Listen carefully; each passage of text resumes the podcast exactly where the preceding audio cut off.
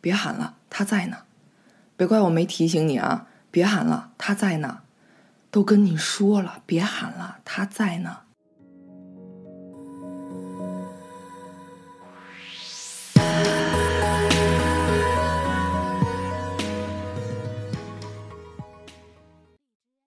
全美国有几千个女孩，如果去别人家串门儿啊，走亲戚看朋友，刚刚的对话呢，也许就是他们同样会面临的窘境了。这是给自己找麻烦，还是给亲朋好友找麻烦呢？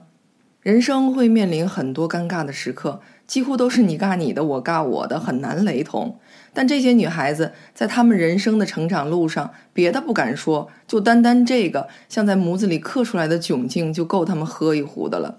说到这儿，我赌你已经猜出个轮廓了。哈，今天呢是他们西方人走亲访友的日子。走亲戚的时候呢，客厅都无疑是最聚人气儿的地方。就在今年，全美不知道又有多少家庭会在这一天搬出一个新物件儿摆在客厅里，而这个小物件儿将会引发多大程度的尴尬，那就要看这个聚会的大家族里头有没有哪个女孩叫 Alexa。今年啊，刚刚过去的十月二十六号周一，就是美国的 Cyber Monday，网购星期一，剁手星期一。亚马逊破了自己的销售记录，销售业绩甚至超过了他自己的会员日 Prime Day，也超过了黑五，一亿八千万件商品被卖了出去。当然，我们知道啊，这里面呢肯定有一些时尚单品、母婴用品、益智类的玩具，还有各式各样的衣服等等这些购物季销量最大的品类。但是在这一亿八千万件商品里面，领衔的是亚马逊自产的东西。什么东西呢？智能语音设备。一天时间，全球范围卖出去几百万台，其中 Echo Dot 是销量冠军。从下单到发货，再到遍布各地的用户陆陆续续收到商品，一个月的时间，再慢也都到货了吧？好，这就意味着几百万台智能语音设备会在今年圣诞节前以崭新的姿态出现在用户各自的客厅里。刨除一个家庭一口气买了好几台的这种可能性啊，保守估计也有至少一百万个家庭加入了某一支队伍了。什么队伍呢？每天都要呼喊 Alexa 无数次的队伍。对于某些女孩来讲啊，尴尬的场景越来越多，遇到尴尬的几率越来越大。本来呢只是小姨家用，结果今年一串门，姥姥家也用了，三叔家也用了，该去哪儿躲一躲呢？Alexa，现在几点了？Alexa，今天是几号？Alexa，定一个下午三点的闹铃。Alexa，给我看一下日历。Alexa，给我看一下周末的天气预报。好了，很明显，Alexa 成为了你发出任何指令时对这台设备的唤醒词。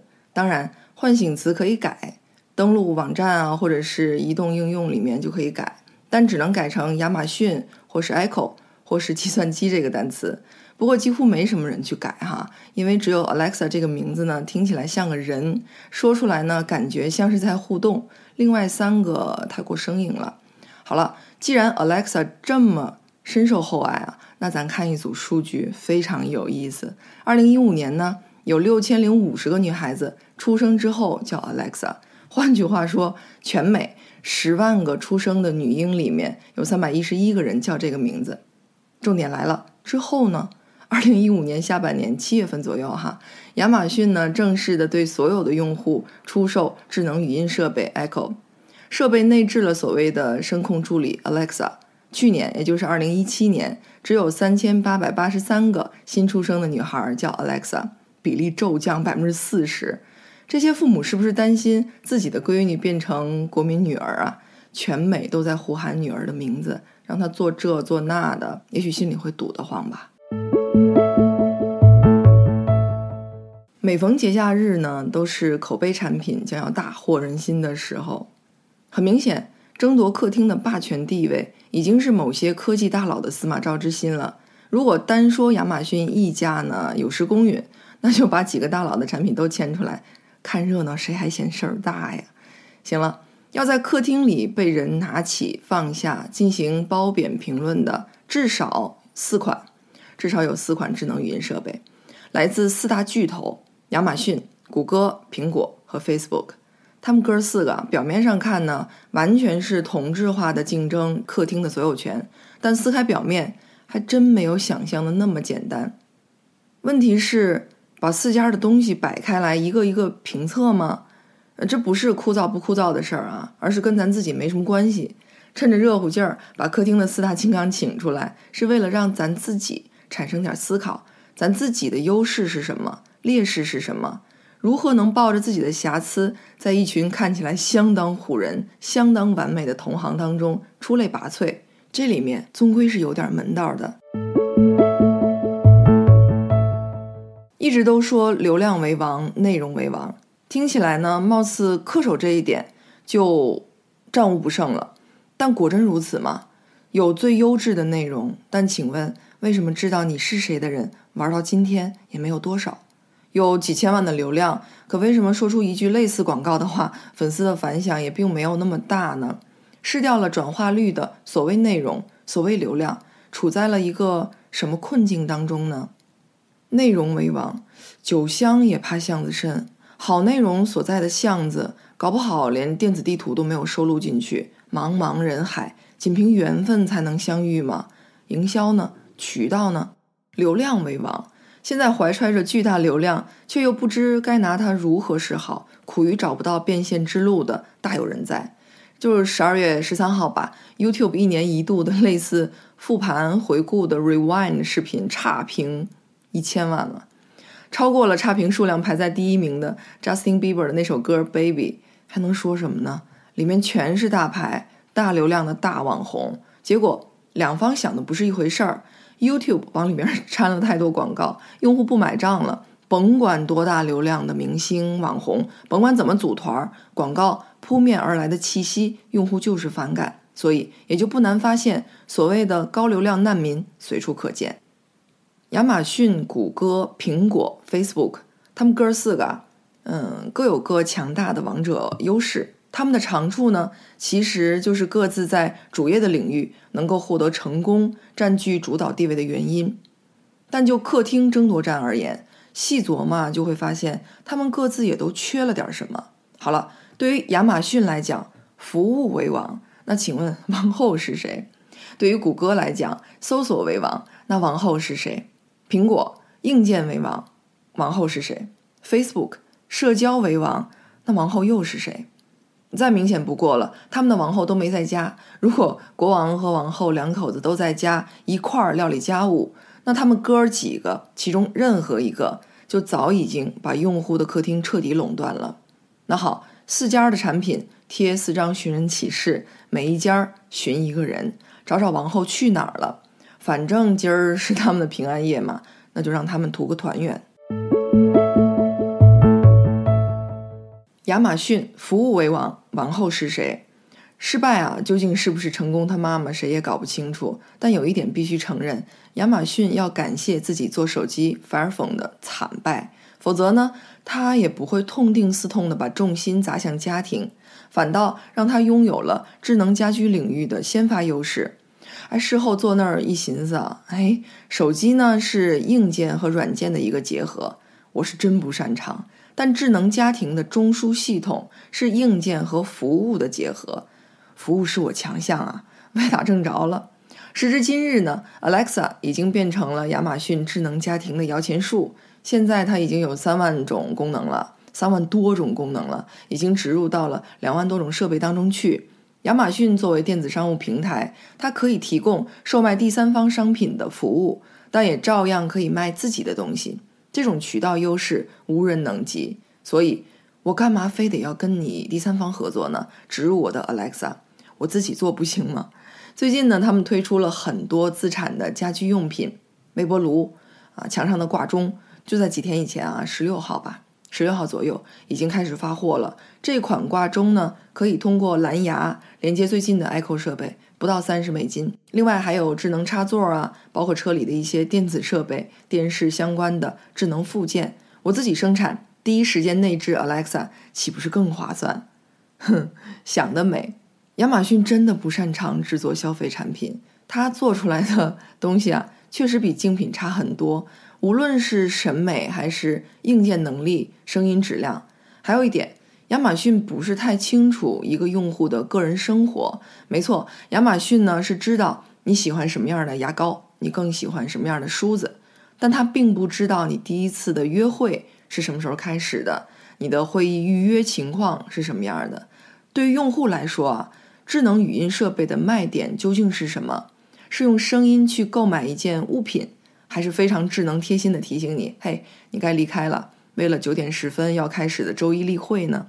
插一句啊，十二月二十一号，一名德国的 Alexa 用户想要自己的个人信息，这个是欧盟 GDPR，也就是通用数据保护条例所允许的啊。结果亚马逊给他了别的用户的一千七百多条语音文件，都是人家用户唤醒自己的 Alexa 的时候的语音指令。哎呀！亚马逊出来道歉说啊，是人为差错，所以 Alexa 越是普及，安全隐患呢就越是几何倍数的增加，真得留神。谷歌搜索为王，王后是谁？谷歌的语音设备出来的相对晚一些，二零一六年的十一月份才首次发货，滞后亚马逊差不多两年的时间吧。谷歌在准备大踏步进入智能家居市场的时候啊，把 Nest。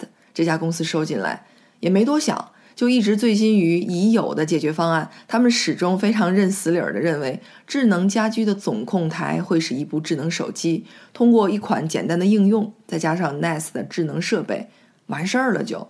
直到最后呢，Alexa 告诉他，根本就不是这么玩的。好了，醒了之后的谷歌揉揉眼睛，啊，拼服务是吧？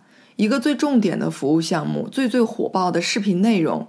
你亚马逊有吗？YouTube 是我谷歌的，你亚马逊不允许在你自己的 Echo Show 上面放 YouTube，那再好不过了。我自己的东西在我自家的设备上播放，就是这么明目张胆的跟你抢客户，你有脾气吗？另外，服务这事儿啊，是越了解客户越吃香吧？我是干搜索的，你亚马逊能玩过我？论个性化呢，是你亚马逊更了解客户多一点。还是我谷歌呢？用户每时每刻的搜索记录都会背地里透露有关他的一个秘密。你亚马逊也不过仅仅知道他买了什么，而我谷歌知道他的几乎一切。可没成想，全息掌握呢也带来了弊端，因为它足够了解你的方方面面。那隐私问题怎么解决？隐私问题其实每个公司都存在啊，只是或大或小。虽然呢。谷歌逃掉了 Facebook 所面临的那种监察监管，它也把智能设备上的摄像头取消了。但如果你想要真正的渗透到高度智能的家居生活当中，你就没有办法把个性化的信息割裂开来。如果谷歌想给用户提供非常有用的信息，即便不在用户的卧室放置摄像头，它也依然有渠道拿到自己想要搞到手的信息。但请注意。这明明就是成也萧何，败也萧何的逻辑。自律者生，越界者死。苹果硬件为王，王后是谁？苹果的智能语音设备啊，最好的硬件和最高的价格，音质确实比其他哥三个要好太多。插一句啊，这个语境下是哥四个做比较，才说苹果硬件突出。如果把真正的老大华为拿出来，在华为面前，苹果是不敢斗胆叫硬件公司的。任正非先生就是说，苹果虽然卖硬件、卖各种设备，但它本质上还是个软件公司。即便它对硬件的要求非常非常高，苹果的生态系统啊，始终是爱的人深爱，恨的人痛恨，相对封闭，相对清高。所有的产品呢都逃不出这个生态圈，但也有非常非常多的用户就恪守在苹果系统里面，并且引以为傲，因为他们感觉自己的隐私被保护着，也没有惹人烦的广告骚扰。苹果的老大库克啊，在 Facebook 老大扎克伯格面临国会听证的那段日子，说苹果绝对不会像 Facebook 那样无视用户的数据隐私，把小扎给气得够呛。但库克同志呢，别高兴太过头。苹果其实有点被手机业务的成功蒙蔽了，他会想当然地认为自己现有的产品渠道和线下店铺再铺一个智能语音设备，不是捎带手的事儿吗？但是你手表、手机、平板甚至电脑卖得好，带来了巨大的销售利益，可并不代表你的智能家居产品也会同样卖得好。更何况，手机卖的也未必那么好了。前几天跟高通的专利战也让苹果在咱国内遭到了部分禁售。十二月二十号呢，苹果干脆做了 iOS 的更新，把关闭 App 的那个动画呀，直接改成了另外一副样子，就为了躲高通的围堵。十二月二十一号，德国也禁售了部分苹果。库克啊，更在早些时候啊，直接放出话来，以后不统计销售数量了，销量不重要，我们的单价贵，我们只统计销售额。这是在干嘛呢？十二月十九号啊，爆出来苹果在期望值最高的印度市场上也有点受挫。大概在明年吧，二零一九年下半年，谷歌和亚马逊都要开始推出苹果无线耳机的竞品了。反正苹果的爆款干掉一个是一个吧。手机的更新周期变长，再加上都在等待五 G 的到来，用户呢就更加不急于更换手中的设备了。之前，苹果 Face ID 技术的主要提供商说，预计收入下滑十七个点，说他最大的客户减少了大量订单。这客户是谁？不用说了吧？你再瞅瞅 Siri，十万个女孩里面才有六个叫这个名字的。二零一六年吧，一百二十个；二零一七年呢，全美只有二十个女孩子叫 Siri。很多人评价说啊，跟 Siri 对话的时候啊，哎，你搞不清楚究竟谁才是二百五。始终处在蒙圈的状态当中。看视频的时候呢，冷不丁的就不知道哪个词儿把 Siri 给唤醒了。我之前看电影叫什么来着？确定的可能吧，好像是叫叫这个名字。呃，瑞安雷诺兹主演的。好家伙，没 Siri 什么事儿的时候呢，他能被唤醒两回。Hey Sarah，还有一次呢是 This area。可真到了该 Siri 亮相的时候，那反应之慢，错误频率之高，智能水准之不理想。哎呀，去年智能语音这个助理的大比武啊，Siri 回答问题的正确率是百分之五十二，今年好一些，七十五。但无论如何，它身上的苹果基因挺难找的。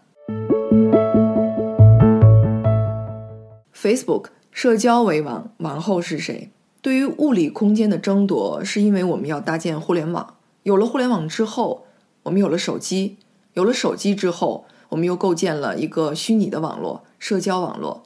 网络呢，变成了解锁移动设备的一个工具。那问题来了，社交网络会不会变成解锁智能家庭的一个工具呢？Facebook 呀，哎呀，这家公司真的是这个社交帝国，哪儿哪儿都有它。智能家居领域呢，它又急赤白脸的来了，但服务它好像没有。基于搜索的个性化，它也相对弱一些。硬件的生产，不开玩笑了。Facebook 曾经也做过手机，是 HTC 帮他们做的，刚发布没几个星期就终止生产了。Facebook 其实是一个数据工厂，对于 Facebook 来说，所有的东西都是一种数据输入。社交数据的珍贵就在于，虽然我不知道你下单买了什么，不知道你通过搜索引擎查了一个什么词条。但我清楚你喜欢过谁，恨过谁，正暗恋着谁，跟谁去了谁的演唱会，是跟谁和谁聊过大天儿，喝过大酒。你所在的社区中学校花是谁，长什么样？这个数据对于一个智能语音设备来说有用吗？不知道。Facebook 暂时还没想明白，暂时还处在高流量难民的生存阶段，推出了一个。所谓的摄像头可以追踪你的运动轨迹的视频聊天功能，省得你手工来回来去的跟那儿放大缩小了。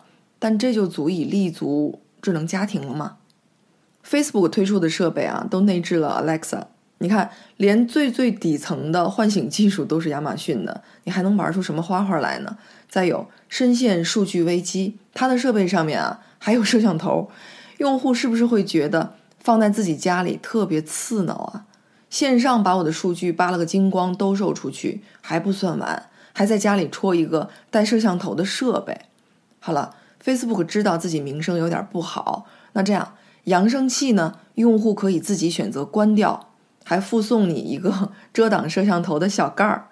你不想被人看的时候呢，你就主动盖上。不瞒你说，我总感觉不到两个星期，小盖儿就会失联。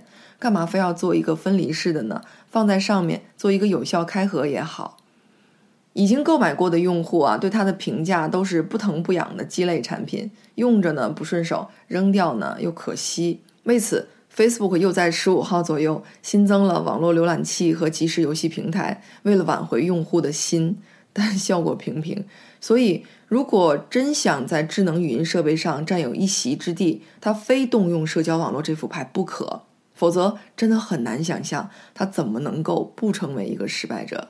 虽然 Facebook 就在几天前啊，十六号左右，把自己的硬件研发实验室都从之前的 Building It 改名叫 Portal。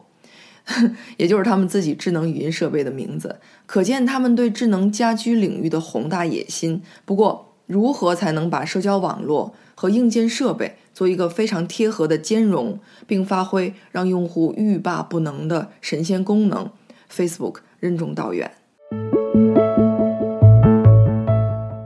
四大金刚在用户的家门口各自比划各自的，究竟谁能拔得头筹呢？你看啊。嗯，他们都有先前在主营领域得以称霸的所谓长板，但一猛子扎进来之后，短板呢也都噼里啪啦的崩得稀碎啊，暴露无遗。那该不该往里跳？有没有后悔药？当然要跳，怕什么怕？吃什么后悔药？有短板怎么了？你的战战兢兢，不敢往前凑，恰恰就是那些提早入场的人，那些自以为在某方面比你强的人，最最喜闻乐见的一种表情。人生啊，最可怕的就是被自以为的假想敌给吓毛了，什么都没有尝试过，也就自然什么都没有得证过。千万不要忘了，服务比你强的亚马逊，它硬件比你差；搜索个性化比你强的谷歌，它安全性比你差；硬件比你强的苹果，他家那倒霉孩子 Siri 的智商比你差。不要总看到他们各自闪光的那一面王者风范，他们的王后都给跑丢了。他们哪有脸跟你说哈？所以硬撑着一副王者的皮囊，仅此而已。你看人家 Facebook 从来不会被竞争对手的锋芒给唬住，恨不能呢哪一款产品都搞搞，哪一池浑水都趟趟。但有一点非常重要啊，你必须认真测算过，保证预算跟得上，代价绝对可控，不能真的不能盲目跟风胡来。只要确定这一点，就纵身往下跳。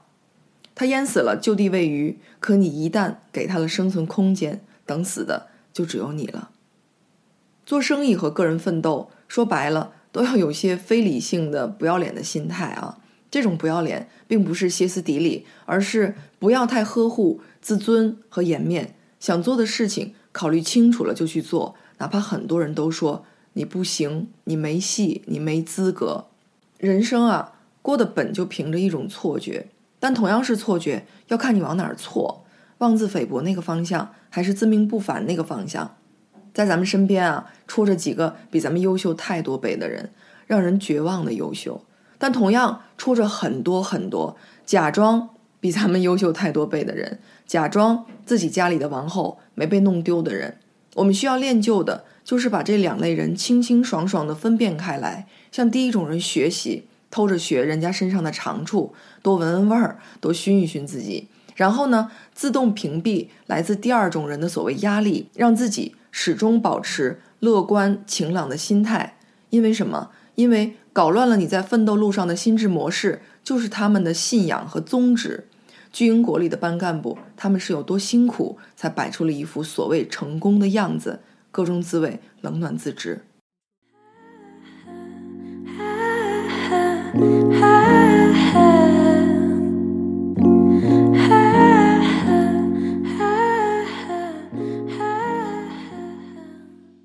Hey Siri，谁是这世上最厉害的智能语音助理？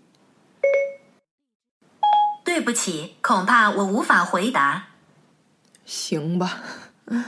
Hey Siri，请把备忘录读一下。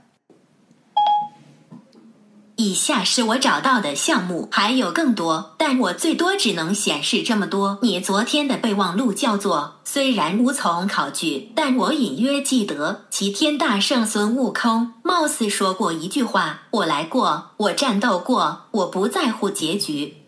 你要听下一则吗？不需要了，谢谢。别怕，每个人呢都有优缺点，请好好爱自己。你的才华谁都拿不走请永远相信自己请永远朝气蓬勃。我们活着如何证明我们还活着？就是战斗。只要战斗过老了之后我们回看每一道伤疤都是烟花。You've been waiting in the deep. straight